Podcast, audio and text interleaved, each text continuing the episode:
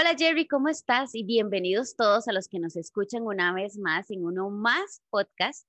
Hoy les cuento que tengo un querido amigo acá conmigo, familia mía. Este, eh, a Jerry lo conocí hace muchísimos años en un trabajo y, y a lo largo de este tiempo nos hemos mantenido en contacto. Eh, hemos conversado mucho, hemos compartido mucho acerca de nuestras vidas y le doy muchísimas gracias a Dios por tenerlo a él como amigo mío. Este, y hoy es mi invitado especial y quisiera que Jerry nos cuente eh, su testimonio. Entonces, Jerry, el escenario es tuyo. Gracias, Eve, gracias. Realmente un poco complicado reducir tantos años en pocos minutos, pero voy a hacer mi mejor esfuerzo. Básicamente, eh, yo empecé, digamos que en la fe oficialmente, aunque vine a Cristo como a los 14 años, allá del 96, 97, ya tenía por lo menos unos 22 años. Eh, fue cuando empecé realmente a ir a la iglesia, empecé a aprender de la palabra, empecé a caminar un poquito más en lo que se suponía y nos enseñan, obviamente, es la fe, ¿no? Eh, a participar en la iglesia, de hecho yo me abusé un poco porque prácticamente mi vida se convirtió en la iglesia. Yo pasaba metido en la iglesia literalmente de domingo a domingo. Si había algún ministerio donde yo tuviera que ayudar, yo estaba ahí. Em, si aprendí tantas cosas, aprendí la música, aprendí a cantar, aprendí a actuar, a, actuar cantando, aprendí, aprendí cosas de sonido, de luces, de tantas cosas en realidad, porque esa iglesia era muy enfocada a todo lo que tenía que ver con la evangelización a través de las artes. Con el tiempo, eh, realmente esa fue mi burbuja, yo diría, ¿verdad? Donde nos sentimos a gusto, nos sentimos protegidos entre familia, nadie, nadie te juzga, era un ambiente muy bonito. Eh, pasaron unos 10 años, me casé eh, y me vine de regreso a Costa Rica sabía que mm, tenía mm, por ahí que enfrentar tal vez después de tanto tiempo de estar fuera un poquito los fantasmas del pasado, pero yo me, yo me vine feliz, tranquilo, sabiendo de que el Señor estaba permitiendo que esto sucediera y obviamente este, mm, iba, a ser, iba a ser yo no solo, sino con, con Cristo, ¿verdad? Em, a los primeros años eh, de, de, ya ahora estar acá en Costa Rica con mi esposa, pues tuvimos a nuestra hija Abril, y el panorama empezó a cambiar un poquito en mi vida porque no es lo mismo, este, pues ser cristiano soltero que ser cristiano casado y ahora ser cristiano papá. Son roles muy diferentes, ¿no? Y, nada lo prepara uno realmente para esos roles. Uno tiene que ir aprendiendo y, yo creo que uno de los, de los, errores que tal vez yo cometí es no involucrar a, Cristo más en esto. Realmente yo no tenía ese entendimiento y esa perspectiva del nivel de involucramiento que yo tenía que darle a Él. Con el tiempo mi vida de la fe pues eh, siguió, yo, yo pues inclusive cambié de iglesia, al venirme para acá empecé a ir a una iglesia en donde yo también servía con la música, mi esposa servía también ahí con la música y algo extraño empezó a, ocurrirme, eh, empecé a sentir que a pesar de todo, eh, la fe empezó como a, no a fluctuar, yo siempre he sido una persona estabilizada en la fe, pero mi espiritualidad empezó a, flaquear. Era eso de que yo había fines de semana donde me sentía lindísimo, era eh, preciosa la presencia y todo, pero la vasta mayoría eran ah, oscuros, tristes, eh, depresivos, eh, y era porque yo estaba más involucrado, quizás en mi mente y en mi corazón, sin darme cuenta, en las realidades de la naturaleza humana, que mi trabajo eh, no me estaba llevando a la velocidad que yo quería a mis metas para mí, para mi familia, que, tal vez yo no estaba logrando cumplir esos sueños y esos anhelos con los que yo crecí, yo tenía esas ilusiones y todas estas cosas empezaron a realmente mermar mi fe, empezaron a mermar, de nuevo, no mi fe, quizás mi espiritualidad. Em, el concepto de espiritualidad que yo manejaba realmente era muy pobre, era un entendimiento muy, muy, muy gris en realidad. Esto me llevó a un momento en mi vida en donde lamentablemente sucedieron cosas que me hicieron literalmente pegar con pared. Ah, ahí fue cuando yo siento alrededor de hace unos 10 años donde el Señor me confrontó y verdaderamente me mostró que lo que yo estaba viviendo no era espiritualidad. Mis conceptos de espiritualidad estaban erróneos. Yo creía que yo estaba viviendo una vida espiritual porque yo era cristiano pero en realidad el Señor me mostró que la espiritualidad realmente desde su perspectiva es completamente otra cosa. Es el fruto de nuestra permanencia en Él y eso era lo que yo no tenía. Este, este impacto emocional que realmente movió las bases de mi vida en ese momento, yo creo que todos pasamos por etapas de desierto, eso es, eso es intrínseco en el cristiano. Realmente eh, me hicieron caer en una depresión muy grande. Recuerdo que en la oficina eh, una vez, sin saber qué hacer, ya no tener eh, fuerzas para pensar más, para realmente decir, ok, ¿qué es lo que sigue en esta etapa de, de este, de estas decisiones que tengo que tomar? Ah, había mucha confusión, había sufrimiento, había angustia. Em, bueno, tenía una, una batalla en mi mente y en mi corazón terrible. Y de repente empecé a sentir la presencia de Dios. Yo estaba solo en la oficina y recuerdo que con solo que yo empecé a sentir la presencia de Dios a través de una canción que ni siquiera estaba poniéndole atención, bastó que yo empezara a sentir la presencia de Dios, Evelyn. Fue como que crucé un umbral es difícil de explicarlo, pero fue como que verdaderamente tuve la oportunidad de ver mi vida en dos contextos. Uno, mi perspectiva, la de sufrimiento, la realidad natural, y la perspectiva de Dios, y ver cómo realmente se veía mi vida, y literalmente a los ojos de Dios era lo opuesto a lo que yo estaba viviendo en mi realidad del momento. Era completamente otra cosa. Y eso me impresionó tanto porque seguido de eso, escuché un pensamiento en mi cabeza que me decía, tú eres un hijo del Dios vivo. ¿Qué crees tú que Dios espera de ti ahora? Y me confrontó. Cuando esto sucedió fue cuando entendí, si yo pudiera permanecer en el contexto de Dios, todo cambiaría, todo sería diferente. Ahí fue donde yo empecé a, a preguntarle al Señor, yo creo que las preguntas adecuadas y empecé, en lugar, de, en lugar de quejarme, en lugar de manifestarle a él mi sufrimiento y mi perspectiva de dolor, empecé a entender que él ni siquiera estaba viendo eso como mi realidad. Entonces empecé a perseguir lo que él veía y no lo que yo estaba viendo. Empecé a decirle al Señor, Señor, yo necesito esa perspectiva siempre, no la mía. ¿Qué hago? ¿Cómo hago? ¿Cómo la obtengo? ¿Cómo puedo permanecer ahí en lugar de la mía? Tan siquiera es posible. Lo hermoso de esto fue que el Señor empezó a hablarme, empezó a decirme, tienes que estar en mi presencia 24/7. Obviamente uno humanamente empieza a pensar, Señor, yo tengo que estar en el teléfono, tengo que estar en reuniones, ¿verdad? No puedo estar solo en voz, ¿verdad? Porque uno, el concepto de uno es un monje allá hindú metido en, o, o en una iglesia, o, ¿me entendés? Totalmente aislado y separado del mundo, solo dedicado a la presencia. Pero él me respondió con amor y me dijo, ¿quién te dijo que yo me desconecto de ti? Y ahí fue donde entendí que en realidad él nunca, nunca nos abandona. Él anda siempre a la par de nosotros. Es más, él está dentro de nosotros a través de su Santo Espíritu, pero yo esos conceptos no los manejaba a ese nivel. Y entonces fue cuando empecé a entender que él me estaba dando profundidad de entendimiento para que yo me diera cuenta de que él es la única opción que a mí me quedaba, y no solo eso, la que siempre tuve, era la única, pero que yo no lo veía de esa manera. Mi perspectiva era muy pobre, aun cuando yo sabía y marcaba la palabra todos los domingos, ¿verdad? Sí. Pero no es lo mismo como nosotros vemos el libro que como él lo escribió. Y cuando entonces empecé a entender 24/7, ok, empecé a meterme en la palabra, empecé a, a entender de que si él era una piscina yo no tenía que solo estar mojando mis pies una vez a la semana. Yo tenía que permanecer 24/7 buceando en esa piscina. Ajá. A cambiar mis hábitos porque mis hábitos no involucraban mucho la lectura de la palabra, no, no involucraban mucho la oración. Y literalmente recuerdo una vez me pasó una experiencia viniendo del trabajo, venía en el bus y francamente fue algo increíble. Yo venía dormido Ajá. y escuché, yo venía oyendo la palabra y llegó un momento en donde escuché una escritura que literalmente me hizo brincar del sueño y entender que él me estaba dando como piezas de rompecabezas para yo hacer una imagen, una foto de lo que él me estaba tratando de explicar realmente era el mundo espiritual. A partir de ahí empezó a hablarme acerca de la verdad del espíritu, la realidad del mundo espiritual y de, y de nosotros en espíritu, quiénes somos verdaderamente en espíritu.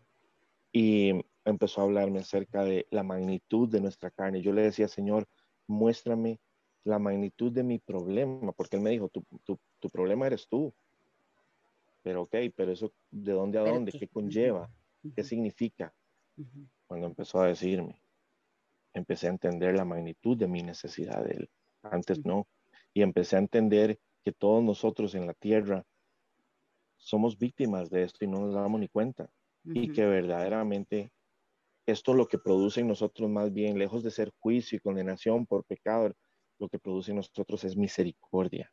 Porque si la gente pudiera ver lo que Dios ve, no habría atadura, no habría esa inclinación al pecado que es natural. Finalmente, el Señor, después de que este proceso empezó a lo largo de estos 10 años, me empezó a mostrar la hora en la que estamos y el llamado que Él está haciendo a la iglesia. Y hoy por hoy, eh, mi llamado básicamente es el despertar de la iglesia. él, él, usó esta experiencia en mí para mostrarme que yo dormía sin saberlo y que al igual que yo hay muchas personas que están dormidas en el espíritu y que no escuchan su voz porque tienen demasiado ruido en sus cabezas y en sus corazones, pero que la perspectiva de Dios es totalmente lo opuesto a lo que ellos están viviendo. Y si tan solo buscaran y permanecieran en la presencia y le pidieran a Dios que les mostrara, sus vidas cambiarían radicalmente. Realmente la palabra cobraría vida en ellos y ellos serían los primeros testigos de que, de que esto es cierto y de lo real y de la magnitud que esto es. Verdaderamente esto, en resumidas cuentas, es lo que te puedo contar. Obviamente hay mucho más, pero, pero yo creo que esto resume básicamente toda esta experiencia. Wow, Jerry, qué interesante. Y tocaste temas em, que ahorita son muy controversiales, que vos y yo coincidimos que eh, no necesariamente estamos diciendo que tener metas y tener este tipo de cosas es, es, algo malo. Por supuesto que es bueno. Dios nos, nos llama que nosotros tenemos que estar preparados y estudiar, tener metas y todo, todas las cosas en, en cualquier rol que tengamos, porque mencionaste los roles ahora este, que tenemos a lo largo de nuestra vida nosotros estamos totalmente de acuerdo con eso. Sin embargo, aquí Jerry menciona algo súper importante. Su esperanza estaba puesta en eso y eso lo desilusionó en algún momento. Y yo creo que nos pasa a todos, ¿verdad? Cuando tenemos una meta y la queremos alcanzar y estamos trabajando, nos cansamos y, llegamos al punto de entristecernos, frustrarnos eh, y un montón de, emociones y sentimientos que de repente son grises, ¿verdad? Porque nos llevan a la tristeza. Pero son este tipo de cosas que eh, pues las tenemos ahí, son parte de nuestra vida, pero a veces ponemos la esperanza en eso. Jerry, vos dijiste ahora que este, cuando te diste cuenta de esto, empezaste a cambiar hábitos.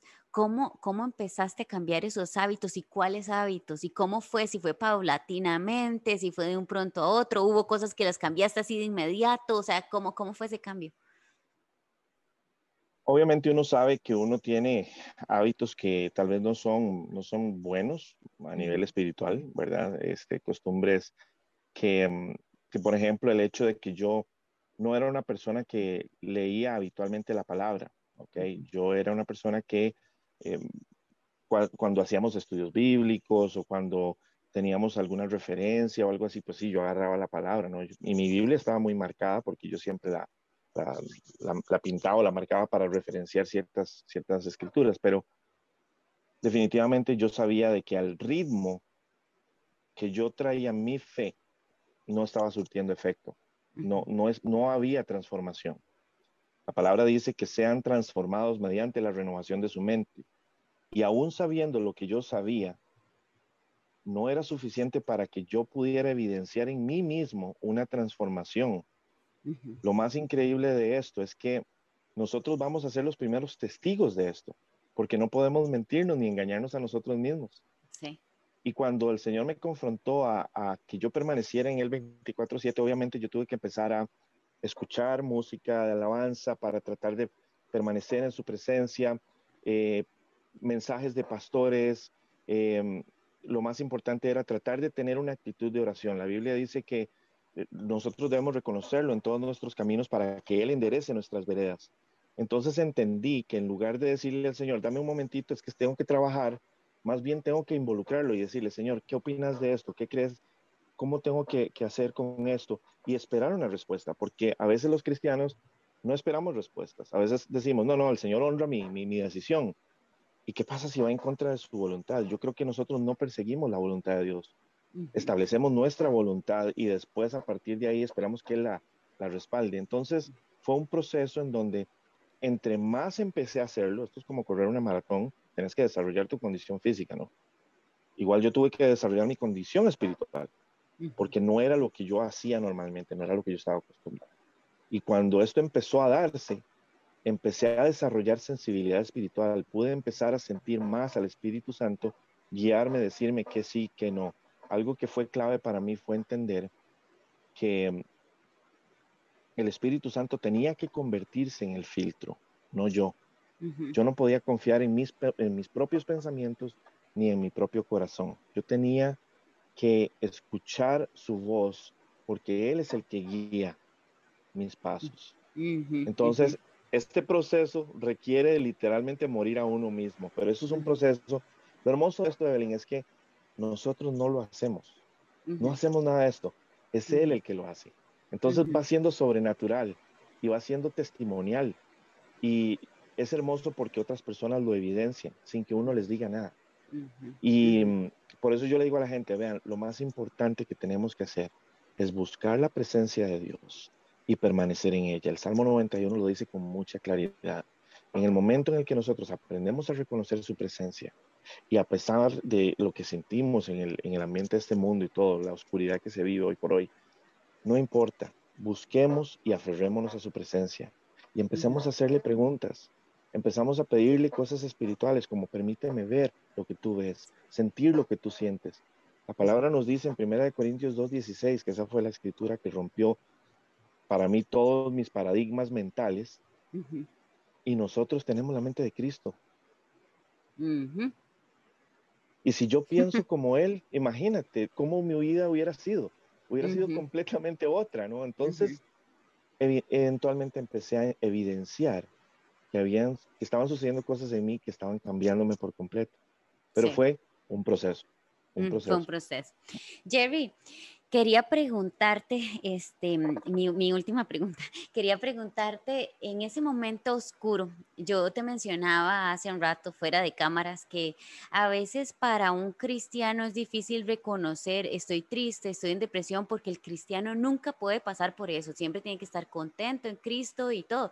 Y pues sí, la Biblia dice que nosotros tenemos que tener este contentamiento, pero pasamos por diferentes etapas en la vida en la que a veces pasamos por el valle de sombra y muerte, que hablan en, Salmos, ¿verdad? Cuando vos estabas pasando por ese momento tan oscuro, ¿qué pensabas de Dios? ¿Qué, explicación te dabas a vos mismo de que qué estoy pasando? ¿Por qué estoy pasando esto? Es normal, es normal sentir tantas preguntas, ¿verdad? Y decirle, Señor, ¿por qué a mí? ¿Por qué otra vez? ¿O por qué esto? ¿Por qué el otro? Pero es que tenemos que entender una cosa.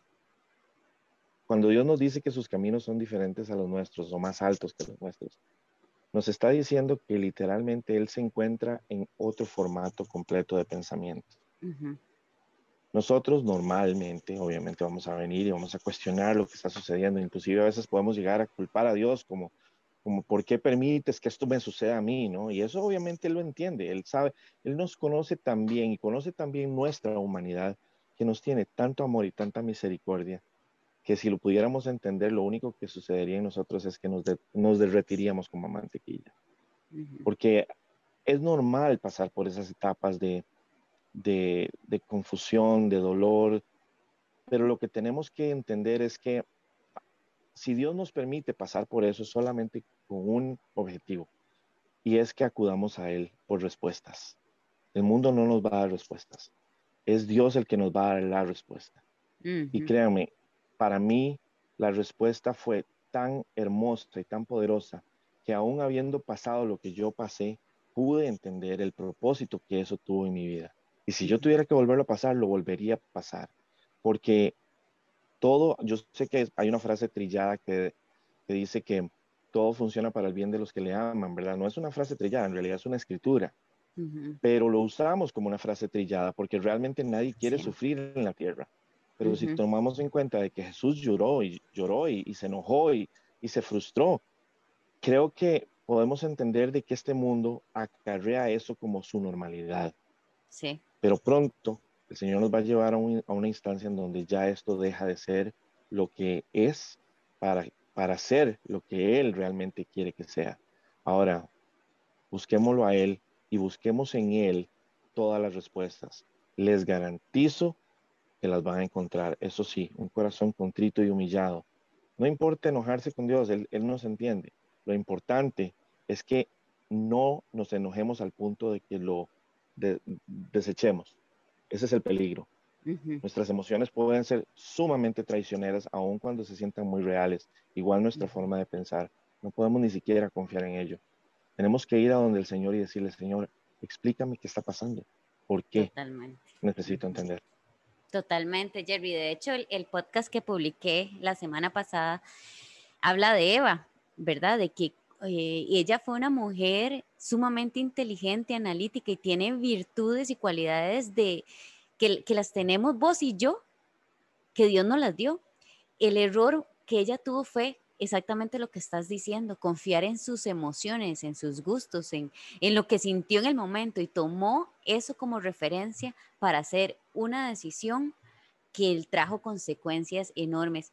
Yo quiero cerrar diciendo que la felicidad de nosotros, el contentamiento, no viene de las metas. Eso es parte de nuestra vida y siempre las vamos a tener. Eso viene de parte de Dios. Voy a leer un versículo que eh, quiero ligarlo con lo que estabas diciendo de que le pidamos a Dios las respuestas. Está en Efesios 5, del versículo 13 al 15. Dice, mas todas las cosas cuando son puestas en evidencia por la luz, son hechas manifiestas, porque la luz es lo que manifiesta todo. Dios saca toda la luz. A veces cuando nosotros mismos no entendemos lo que nos está pasando, Así como te pasó a vos, que vos le pediste a Dios, revélame que estoy, que estoy pasando. Dios lo sacó a la luz. Jerry, muchísimas gracias por compartir tu testimonio, por ser tan valiente y compartirlo.